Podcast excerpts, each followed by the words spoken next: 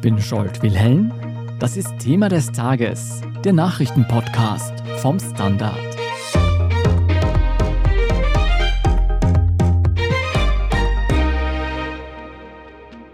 Da kommt eine Nachricht und da sagt eine Person, ich habe hier Material über eine Firma, hinter der sich russische Geheimdienste verstecken. Eine geheime Firma, die Putins Cyberkrieg ermöglicht. Eine Firma, die Waffen zur Überwachung, Desinformation und Angriffe auf kritische Infrastruktur entwickelt. Sie sehen mittlerweile fünf Bereiche, wo sie Krieg führen. Und zwar ist es auf dem Wasser, in der Luft, auf dem Land, im Weltall und im fünften, das ist dann der Cyberspace, im Internet, wo wir alle zum Ziel werden können. Enttarnt von einem Whistleblower und einem Netzwerk internationaler Medien. Heute sprechen wir über die Vulkan-Files darüber, wie Russlands Cyberkrieger die Ukraine lahmlegen. Und man sozusagen live zuschauen musste, wie Fremde die Kontrolle übernommen haben und dafür gesorgt haben, dass in Krankenhäusern, Kindergärten und so weiter der Strom ausgefallen ist. Wir sprechen darüber, wie Putins Hacker längst auch kritische Ziele in Deutschland, Österreich und ganz Europa attackieren und ob wir langfristig mit einem folgenreichen Schlagabtausch zwischen Russland und dem Westen rechnen müssen. Hannes Munzinger, du bist Investigativjournalist und von Beginn an in die Recherche involviert. Wie und wo fängt denn diese Geschichte an? Die Geschichte fängt vor ungefähr einem Jahr an. Es sind erst wenige Tage seit Beginn des Kriegs in der Ukraine vergangen. Da kommt eine Nachricht in einem sicheren Postfach an, die ich lese. Ich bin damals noch Journalist bei der Süddeutschen Zeitung und da sagt eine Person, ich habe hier Material über eine Firma, hinter der sich russische Geheimdienste verstecken. Wollt ihr euch das mal anschauen? Wer ist denn diese ominöse Person, die sich aus dem Nichts meldet? Wer ist dieser Whistleblower und warum hat er sich an dich oder an euch gewandt?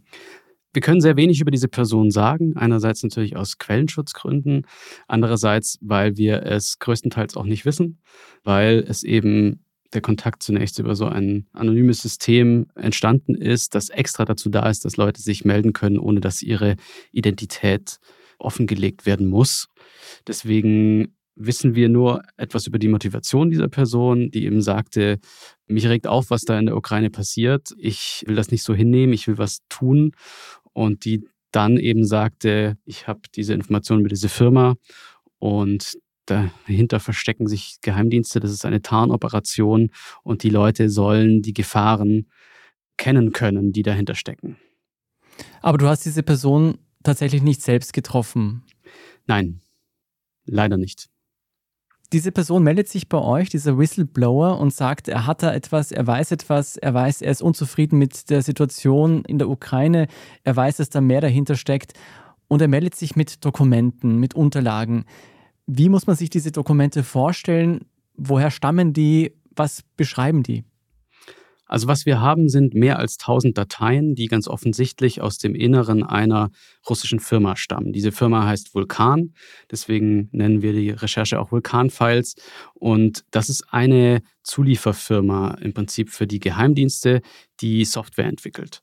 Und was die Quelle uns übergeben hat, sind im Wesentlichen sehr viele Dokumente, die Softwareprojekte beschreiben, also Programmbeschreibungen, Anleitungen für Nutzer, Anleitungen für Administratoren, Testabläufe, Konzepte, unterschiedlichste Dokumente, alle auf Russisch. Dazu sehr viele firmeninterne E-Mails, Excel-Sheets, alles Mögliche.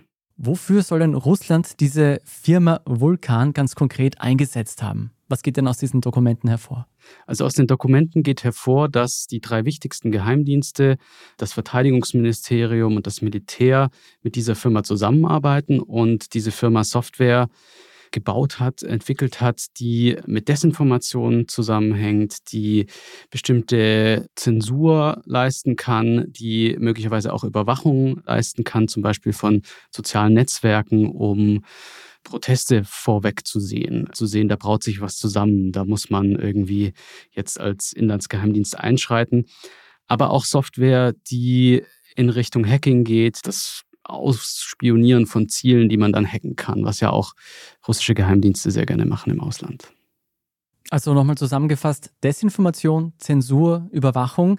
Gibt es denn auch Hinweise darauf, dass Russland über Vulkan tatsächlich auch zum Beispiel Angriffe auf Infrastruktur durchgeführt hat? Also Attacken auf Infrastruktur, da gibt es viele Belege, dass die stattgefunden haben. Sehr stark in der Ukraine. Die Ukraine war für die russischen Geheimdienste im Prinzip ja ein Testfeld. Schon seit mindestens 2014, 2015 ist es dort zum ersten Mal gelungen, dass russische Hacker tatsächlich ein Stromnetz lahmgelegt haben für einige Zeit und 2016 nochmal, also schon bevor dieser Krieg losging, in klassischer Natur, Jahre vorher, haben russische Hacker schon versucht, dort Chaos zu stiften, um einfach das Vertrauen in den Staat auch zu zerstören. Spielen denn russische Cyberangriffe im jetzigen aktuellen Krieg gegen die Ukraine eine Rolle? Ja, das spielen sie definitiv. Das haben ukrainische Cyberverteidiger auch gerade dokumentiert. Ukraine's cybersecurity authority says the cyber conflict with Russia is unprecedented, describing it as the world's first hybrid war. Und da sieht man ganz klar, es hat sich an der Häufigkeit was getan. Also es wurden viel mehr Angriffe gestartet Einerseits gegen Infrastruktur, also wie Stromnetze, andererseits aber auch zum Beispiel gegen Medienunternehmen, gegen staatliche Institutionen auf ganz unterschiedliche Weise. Am Anfang noch etwas ausgefuchster und, und ausgeklügelter und später dann ja eher relativ grob mit Programmen, die zum Beispiel einfach Zerstörung anrichten sollen, die befallene Rechner einfach löschen und unbenutzbar machen. Und es gibt auch Angriffe, die in zeitlichen Zusammenhang stehen mit konventionellen Angriffen. Also die Ukrainer sind da sehr deutlich in ihrer Einschätzung, dass sie sagen, das ist auf jeden Fall eine Art von hybrider Kriegsführung. Geht aus diesen Informationen, die ihr bekommen habt, hervor, wie solche Operationen abgelaufen sind, also Schritt für Schritt?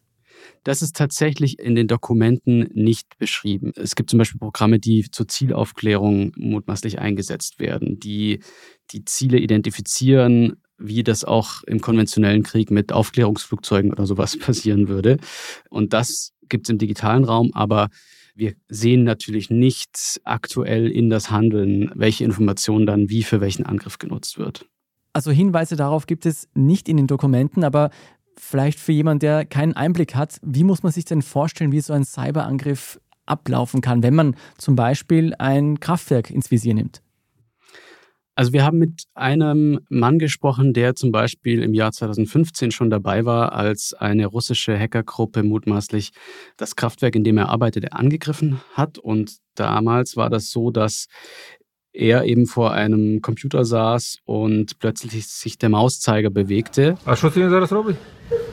Чого ржете? Це вона секційний щось. 110 хоче. Що хоче відключити? А, спро, спро, спроба вимкнути секційний 110 кВт.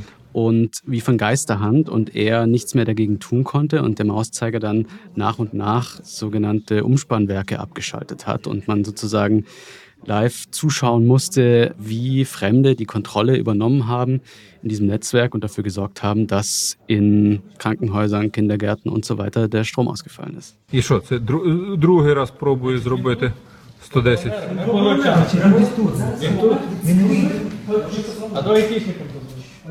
А може це айтішники роблять? Ist wirklich, wirklich gespenstisch, wenn man so drüber nachdenkt. Ich würde sagen, wir lassen das für eine kurze Pause sickern. Danach stößt auch dein Kollege Frederik Obermeier zu uns und wir sprechen weiter über die verdeckten Aktionen der Firma Vulkan und Russlands Cyberkrieger, auch hier bei uns in Österreich und Deutschland und wie das Ganze in einem Schlagabtausch zwischen Russland und dem Westen enden könnte. Bleiben Sie dran.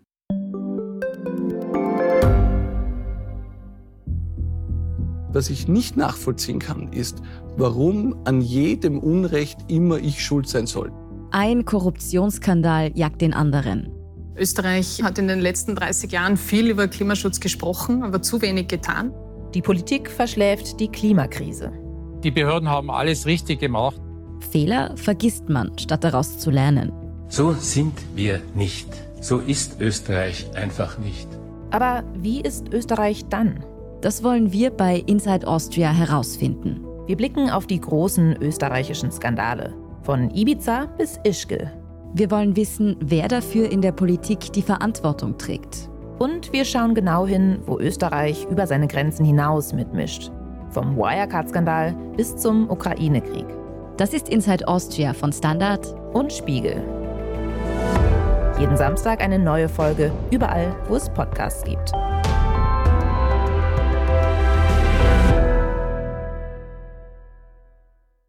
Frederik Obermeier, du hast mit deinem Team von Paper Trail Media diese internationale Recherche zu den Vulkan-Files koordiniert. Wie habt ihr denn sichergestellt, dass die Informationen, die ihr vom Whistleblower erhalten habt, tatsächlich auch stimmen? Da es sich um einen anonymen Whistleblower gehandelt hat, haben wir natürlich ein besonderes Augenmerk darauf gerichtet, die Informationen zu verifizieren. Das heißt, da sie vor allem in Russisch waren, haben wir ein russischsprachiges Team zusammengestellt, haben aber gleichzeitig auch die Unterlagen automatisiert übersetzt und einem größeren Team, wo unter anderem zum Beispiel die Washington Post, auch der Guardian und Le Monde beteiligt war und dort vor allem die Cyber-Experten und die Russland-Expertinnen. Was wir dann gemacht haben, wir haben erstmal geschaut, in diesen Dokumenten, wo gibt es denn da Bezüge zur Wirklichkeit? Sei es zum Beispiel die Namen von Mitarbeitern, Telefonnummern, finden wir davon Bezüge in der Realität?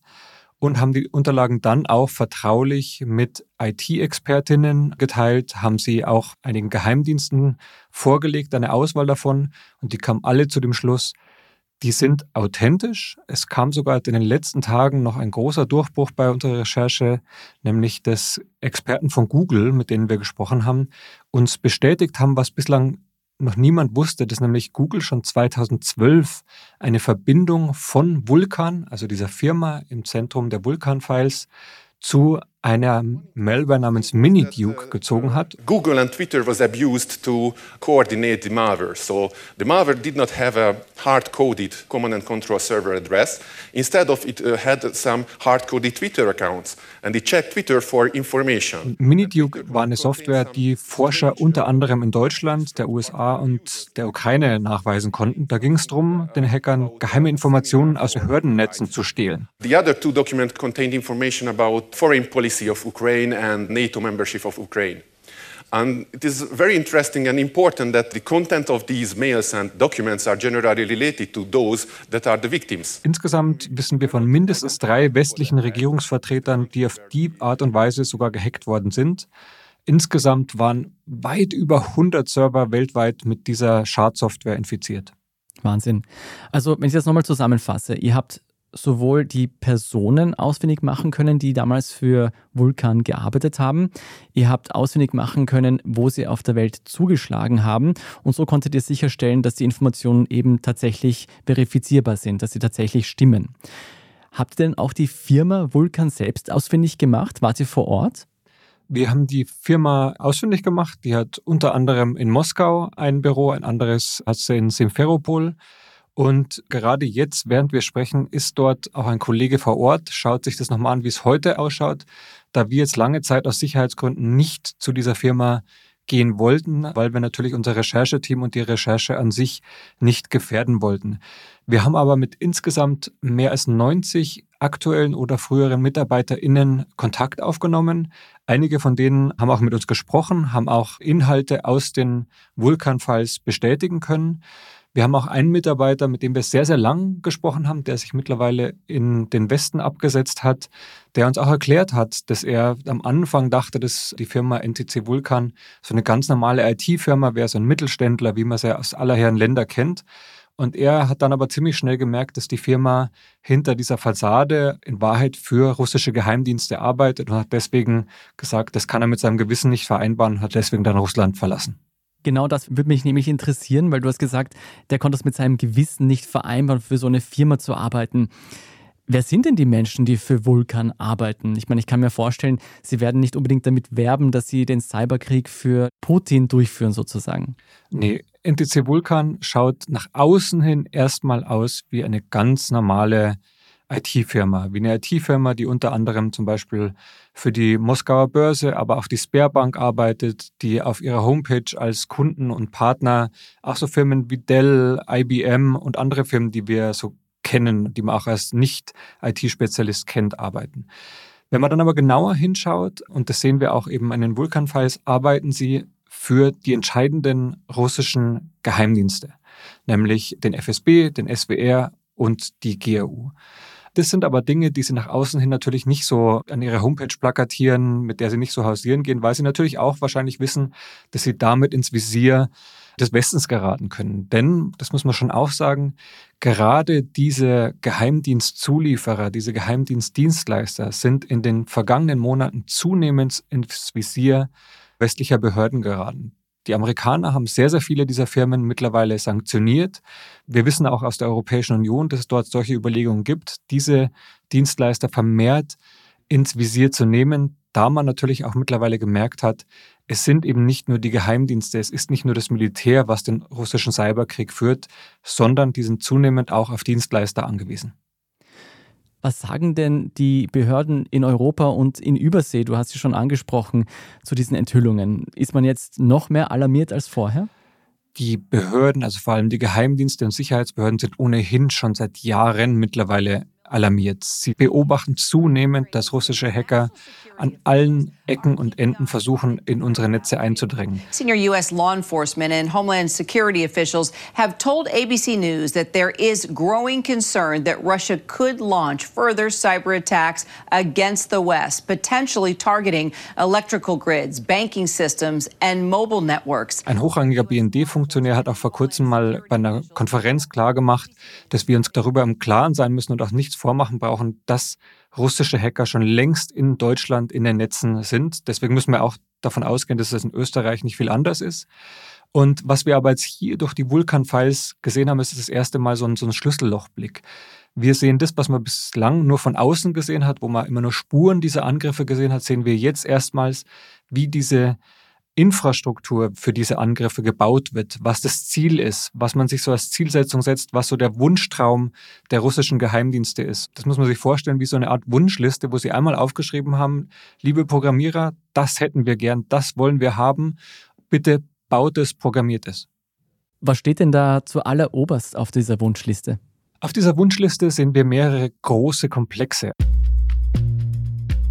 Wir sehen zum einen den Komplex Desinformation. Wir merken ja schon, und das wird ja auch schon seit einiger Zeit mittlerweile kritisiert und angemerkt, dass Russland nicht nur in Europa Desinformationskampagnen gigantischer Art fährt, sondern auch in den Vereinigten Staaten, auch zunehmend in Afrika.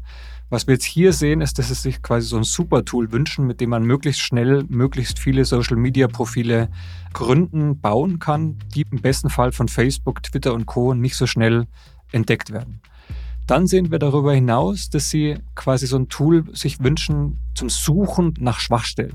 Also das muss man sich so vorstellen, dass sie sich eigentlich ein Tool wünschen, mit dem man das Internet und alle angeschlossenen Geräte weltweit scannt und dann einfach mal schaut, was laufen denn auf welchen Servern zum Beispiel, was für Programme laufen denn da, was für eine Software läuft da. Wenn man nämlich das weiß, kann man auch gleichzeitig schauen, ist die auf dem aktuellen Stand. Wenn sie nicht auf dem aktuellen Stand ist, gibt es womöglich Schwachstellen. Das sind dann genau die Punkte, wo Angreifer, wenn sie sich entscheiden, zum Beispiel eine gewisse Institution anzugreifen, einfach nur sagen müssen, ah, okay, die haben den Server nicht abgedatet, da wissen wir, dass es doch dann quasi ein Exploit gibt, das nutzen wir, um dort einzudringen. Dann, was ein weiterer Aspekt ist, den wir sehen, ist, dass quasi sich die russischen Geheimdienste und Militärs Informationskontrolle ausüben wollen. Sie wollen zum Beispiel in besetzten Gebieten, wie man es ja jetzt auch in der Ukraine sieht, verhindern, dass die Bevölkerung Zugang zum freien Teil des Internets hat. Sie wollen kontrollieren, welche Webseiten sie sehen und welche nicht. Und das haben wir jetzt auch mittlerweile aus den besetzten Gebieten in der Ukraine schon von mehreren BewohnerInnen gehört, dass sie von einem Tag auf den nächsten gemerkt haben, sie können nicht mal alle Homepages besuchen. Sie können ukrainische Nachrichtenseiten nicht mehr besuchen werden auf irgendwelche russischen Seiten umgeleitet. Und das ist was, wo wir einfach merken, hier will Russland zunehmend tätig werden und verlassen sich da auf Vulkan, die nötige Infrastruktur aufzubauen.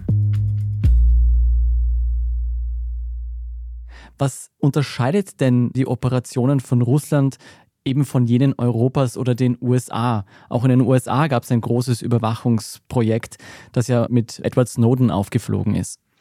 Was wir natürlich schon auch sehen, ist, dass Russland nicht der einzige Player ist. Die Chinesen rüsten extrem auf, die Vereinigten Staaten und ihre Verbündeten, da haben wir es ja durch die Snowden-Files, die NSA-Files gelernt, auch was sie für ein Werkzeug-Toolkit vor sich liegen haben.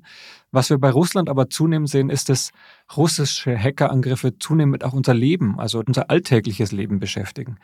Während man von amerikanischen Hackerangriffen relativ wenig mitkriegt, ist es so, dass wir von russischen Hackerangriffen sehr, sehr viel mitbekommen. Wir kriegen mit, wenn zum Beispiel bei Maersk, einer der größten Reedereien der Welt, auf einmal die Softwaresysteme ausfallen. Wir kriegen mit, wenn auf einmal Satellitenkommunikation ausfällt. Wir kriegen mit, wenn auf einmal Banken ihre Systeme runterfahren müssen. Weil all das sich auf entweder gezielte oder auch schiefgelaufene russische Hackerangriffe zurückführen lässt.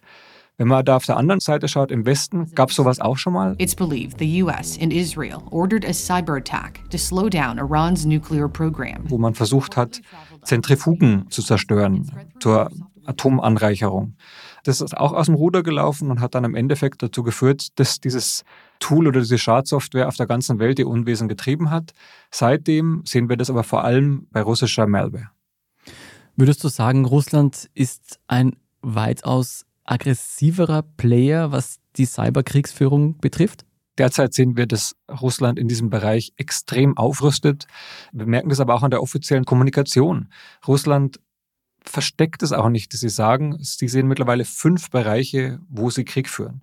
Und zwar das ist auf dem Wasser, in der Luft, auf dem Land, im Weltall und im fünften, das ist dann der Cyberspace, im Internet, wo wir alle zum Ziel werden können. Wie gut ist denn Europa gerüstet gegen solche Cyberangriffe? Ich fürchte leider nicht so gut. Wir sehen ja wirklich fast im Monatsrhythmus Angriffe, die nicht abgewehrt werden konnten. Wir haben es ja sogar, wenn man hier in Deutschland schaut, ist es russischen Hackern oder mutmaßlich russischen Hackern gelungen, bis in die IT-Infrastruktur des Bundestags vorzudringen und dort sogar bis auf einen Rechner von unserer damaligen Bundeskanzlerin Angela Merkel. Da muss man ja schon sagen, die Kanzlerin dürfte eines der gesichertsten IT-Infrastrukturen in Deutschland haben. Wenn es selbst dort gelingt, dann möchte ich nicht wissen, was wir sonst gar nicht sehen, weil es nicht kommuniziert wird oder weil es noch gar nicht aufgefallen ist. Das sind tatsächlich nicht die besten Aussichten, die du uns da gibst. Was würdest du denn sagen, was erwartet uns da noch in Zukunft? Sind wir jetzt schon mittendrin in einem globalen Cyberkrieg oder ist das tatsächlich erst der Anfang? Ich glaube, dass wir schon mittendrin sind, dass es jetzt noch ein verdeckter, ein geheimer Krieg ist, der aber zunehmend Auswirkungen auf unser alltägliches Leben haben wird. Ich hoffe auch, dass das zunehmend auch zu einer Diskussion in der Öffentlichkeit führt, dass wir uns alle mehr Gedanken machen, wie können wir unsere Infrastruktur schützen, wie können wir unsere eigenen Handys, unsere Laptops schützen und da dürfen wir nicht naiv sein. Wir dürfen nicht sagen, nur weil ich jetzt nur Frederik Obermeier bin, nicht in Regierungsfunktion bin, ich nicht für Geheimdienste arbeite. Trotzdem kann ich entweder absichtlich oder auch durch einen Unfall zum Ziel werden. Und das kann natürlich für mein Leben extreme Konsequenzen haben, wenn man sich mal überlegt, was wir mittlerweile auf unseren Laptops, Handys und auch in der Cloud alles speichern. Das fängt ja mit Familienbildern an, bis hin zu Bankunterlagen und viel mehr. Alles Dinge, die wir ja nicht in der Öffentlichkeit haben wollen. Erwartest du, dass wir in Zukunft öfter von solchen Vorfällen hören und dass es vielleicht auch zu einer Art Schlagabtausch kommt zwischen den Ländern? Na, was wir schon sehen in den Vulkanfalls ist so ein Spektrum, was die Russen offenbar ins Visier genommen haben. Also wir sehen ja zum Beispiel eben eine so eine Beispieldiagramm, wo unter anderem ein Atomkraftwerk, ein mittlerweile stillgelegtes Atomkraftwerk in der Schweiz eingezeichnet ist. Ich glaube nicht, dass sie direkt das schon konkret im Visier hatten, aber man sieht so ein bisschen die Dimension, auf was sie es abgesehen haben, dass eben Energieversorgung von anderen Ländern ins Visier genommen werden. Das ist ja auch was, was wir in der Ukraine schon vor dem Überfall gesehen haben und auch seither immer wieder sehen, dass quasi genau die Strom- und Wasserversorgung ins Visier genommen wird. Aber denkst du, dass andere Länder zurückschlagen werden, wenn solche Aktionen passieren? Oder denkst du, man wird sich im Westen vor allem darum bemühen, solche Sachen abzuwehren? Also zumindest sehen wir schon diese Diskussionen. Dürfen westliche Geheimdienste, westliche Sicherheitsbehörden zurückschlagen, wenn sie sich angegriffen fühlen oder Anzeichen dafür sehen? Ich glaube, das ist jetzt vor allem eine Diskussion, aber ich glaube schon, dass es in Zukunft immer mehr die Diskussion in den Behörden bestimmen wird und dass wir uns darauf gefasst machen müssen, dass zunehmend auch zurückgeschlagen wird. Und dann ist natürlich die Gefahr von so einer Eskalationsspirale. Deswegen, ich hoffe, dass es nicht so weit kommt. Ich hoffe, dass alle Seiten hier abrüsten, einfach weil es für unser tagtägliches Leben natürlich verheerende Auswirkungen haben kann. Hannes, nach all dem, was wir bisher gehört haben, geht es bei diesen Vulkan-Files wortwörtlich um Leben und Tod, nicht nur um irgendwelche Daten im Netz, die verschwinden und Computersysteme, die abgedreht werden. Welches Risiko ist denn dieser Whistleblower, der sich ganz am Anfang bei dir gemeldet hat, eingegangen, dem wir diese Enthüllungen zu verdanken haben? Ich glaube, ein sehr großes Risiko. Wir müssen davon ausgehen, dass wenn jemand Geheimnisse russischer Geheimdienste verrät, dass diese Person als Verräter angesehen wird dort und dass Versuche unternommen werden, sie zu finden und dass man mit diesen Leuten nicht klimpflich umgeht. Das wissen wir seit Fällen wie Litvinenko oder Skripal, die auch noch im Ausland vergiftet wurden, nachdem sie ausgepackt hatten. Während wir hier sprechen, erscheinen überall auf der Welt in verschiedensten Medien Berichte über diese Vulkan-Files und deine und eure Recherchen. Hattest du denn kurz vor der Veröffentlichung oder vielleicht auch heute noch nochmals Kontakt zu deiner Quelle? Weißt du, was aus ihr geworden ist? Nein, ich weiß nicht, was aus dieser Person geworden ist. Und wenn ich es wüsste, dürfte ich es wahrscheinlich nicht sagen.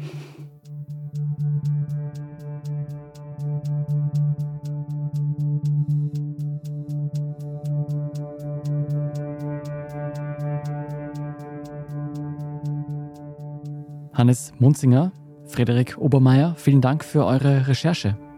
Sehr gerne. Großes Dankeschön auch an die vielen weiteren KollegInnen, die an diesem Investigativprojekt beteiligt waren. Auch der Standard hat dazu einiges recherchiert. Alle Artikel finden Sie auf der Standard.at. Und unsere Freunde vom Spiegel haben den Vulkanfiles auch eine eigene Podcast-Serie gewidmet. Hören wir da mal rein. Wir haben Menschen in der Ukraine getroffen, die angegriffen wurden. Die Dokumente sind eine Warnung. Was wir bei unserer Recherche über Russlands digitale Waffen erfahren haben, geht weit über die Ukraine hinaus. Der Krieg im Internet hat längst begonnen und wir alle sind das Ziel. Spannung pur. Putins Krieg im Netz finden Sie überall, wo es Podcasts gibt. Ich verabschiede mich an dieser Stelle. Mein Name ist Scholt Wilhelm. Sie bleiben aber am besten dran, denn gleich berichtet Ihnen mein Kollege Tobias Holub über die weiteren wichtigen Schlagzeilen und Nachrichten des Tages im Meldungsüberblick. Wir sind gleich zurück.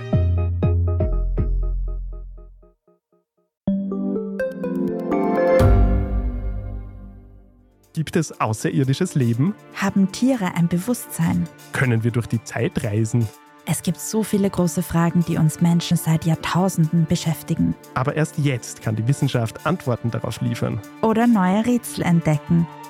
Ich bin Tanja Traxler. Und ich bin David Rennert. Im Standard-Podcast Rätsel der Wissenschaft gehen wir großen Fragen der Menschheit auf die Spur. Wir fragen Wissenschaftlerinnen, was in schwarzen Löchern passiert. Wo die Aliens bleiben. Und die Fusionskraftwerke. Und wo die Mathematik an ihre Grenzen stößt. Rätsel der Wissenschaft. Jeden Mittwoch eine neue Folge. Überall, wo es Podcasts gibt.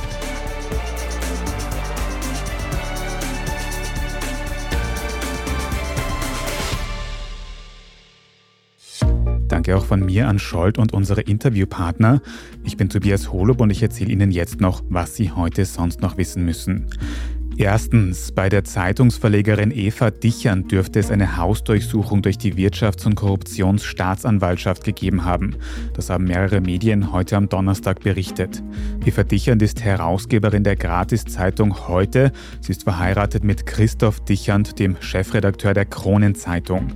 Hintergrund für eine Hausdurchsuchung dürfte das Geständnis des ehemaligen Finanzministerium-Generalsekretärs Thomas Schmid sein. Laut dem Ö1 Mittagsjournal soll Eva Dichern bei dem für Änderungen beim Stiftungsrecht lobbyiert haben und im Gegenzug eine positive Berichterstattung über Sebastian Kurz versprochen haben. Zu Redaktionsschluss dieses Podcasts um 13 Uhr hat es noch keine Stellungnahme von Eva Dichern gegeben. Aktuelle Informationen lesen Sie immer auf der Standard.at nach. In jedem Fall gilt für alle Beteiligten die Unschuldsvermutung. Zweitens, der ukrainische Präsident Volodymyr Zelensky hat heute am Donnerstagmorgen zum ersten Mal eine Rede vor dem österreichischen Parlament gehalten.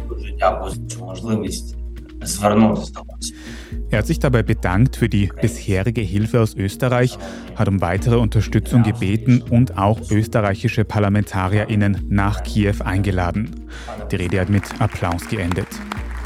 Österreich war das vorvorletzte Land in der EU, das Zelensky ins Parlament eingeladen hat. Nur in den russlandfreundlicheren Ländern Ungarn und Bulgarien ist das sonst noch nicht passiert. Auch gegen die heutige Rede von Zelensky hat es Kritik gegeben. Die ParlamentarierInnen der FPÖ sind geschlossen aus dem Plenum ausgezogen und auch mehr als die Hälfte der SPÖ-Abgeordneten waren während der Rede abwesend. Beide Parteien haben sich in der Vergangenheit schon gegen eine Zelensky-Rede ausgesprochen, weil sie meinen, dass sie der Österreich österreichischen Neutralität widersprechen würde.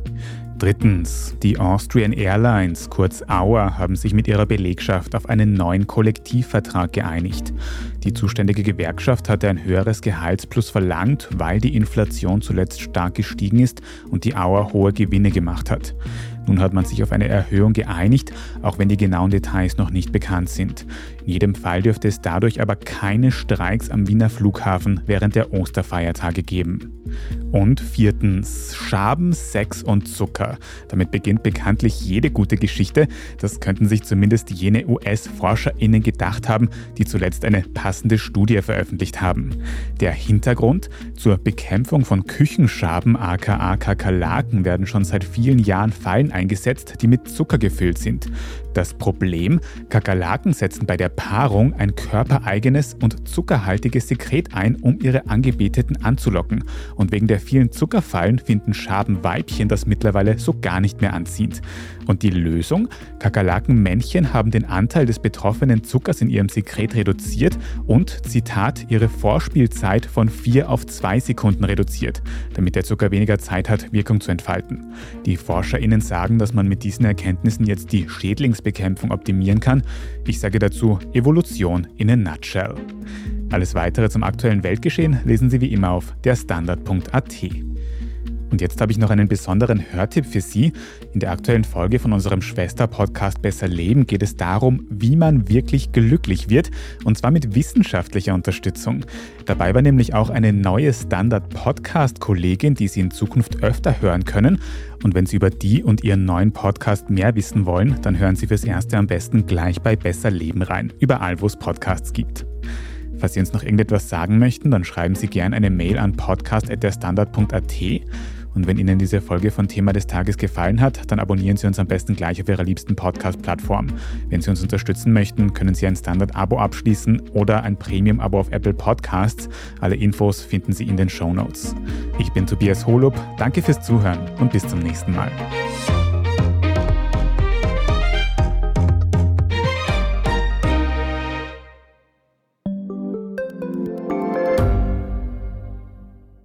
Bin die Franziska. Ich bin der Martin. Und wir wollen besser leben. Lohnt sich 10.000 Schritte zu gehen jeden Tag? Ist das Großraumbüro wirklich so schlecht wie sein Ruf? Spoiler, ja. Bringt's was, Intervall zu fassen? Wir fragen die, die es wirklich wissen und probieren es auch gleich selber aus. Bei Besser Leben. Jeden Donnerstag eine neue Folge.